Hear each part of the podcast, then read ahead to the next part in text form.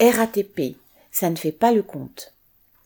Lors des négociations annuelles obligatoires, la direction de la RATP a annoncé 65 euros d'augmentation au début de l'année 2023 et 65 euros de plus à partir de juillet. Compte tenu de l'augmentation des prix, comme l'exprimait un salarié de la maintenance, ouvrez les cela ne couvrira même pas les dépenses supplémentaires de nourriture. Depuis un an, les mobilisations pour les augmentations de salaire se succèdent dans plusieurs secteurs. Il y a tout juste un an, une journée de grève a été exceptionnellement suivie en conduite et en station. Les conducteurs de bus ont mené plusieurs grèves contre le travail supplémentaire non payé imposé à l'approche de la privatisation. Et à partir du 18 octobre, dans la foulée de la grève des raffineurs, un mouvement pour 300 euros d'augmentation pour tous a commencé dans des ateliers des RER e et des métros. Il dure depuis plus de trois mois.